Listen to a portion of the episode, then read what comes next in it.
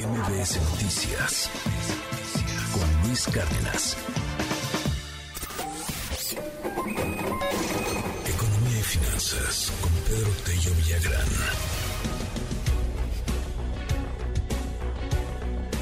Los empleos de enero y febrero reportados por el Instituto Mexicano del Seguro Social no necesariamente están compensando los puestos que se perdieron en diciembre. Cuéntanos, querido Pedro, buenos días.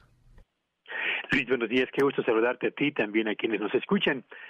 ¿Recuerda usted cuando a principios de del mes de enero de este 2023 el Seguro Social dio a conocer los resultados de los eh, empleos que se generaron y se registraron ante el IMSS durante el mes de diciembre?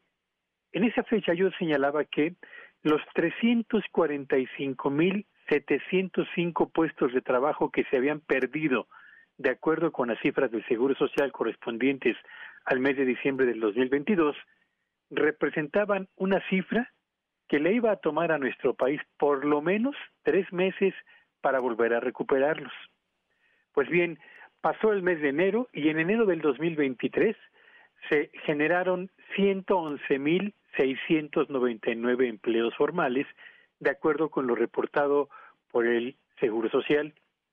Ayer se informó que en el mes de febrero, el segundo de este 2023, los empleos aumentaron en 175.874 puestos de trabajo, lo que sumado a los empleos del mes de enero nos da un total de 287.573 puestos de trabajo en los primeros dos meses de este 2023, cifra que sigue por debajo de los más de 345.700 puestos de trabajo que se perdieron en diciembre.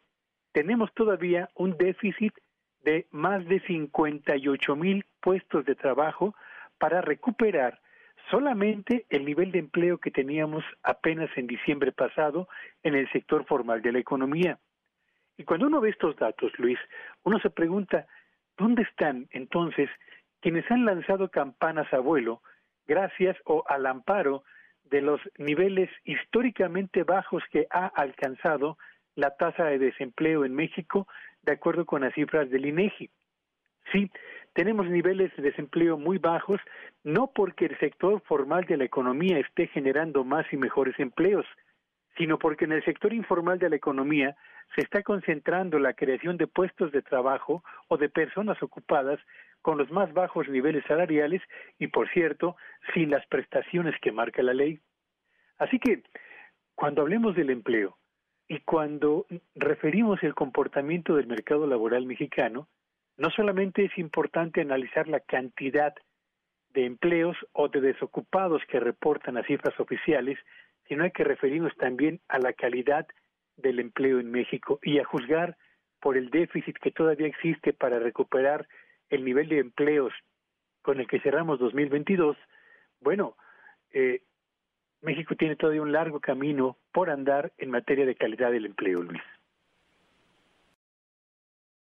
El reto de la creación de nuevos empleos, y creo que esto es muy importante aterrizarlo, viene sí desde el gobierno para generar condiciones, pero viene también desde la iniciativa privada, ¿no? Este, porque a veces estamos con este asunto de si es el gobierno el que crea empleos o es la iniciativa privada el que crea empleos. Luego estamos con el político que promete crear nuevos empleos, pero bueno, no es el gobierno el que crea los empleos, sino las condiciones para el empleo.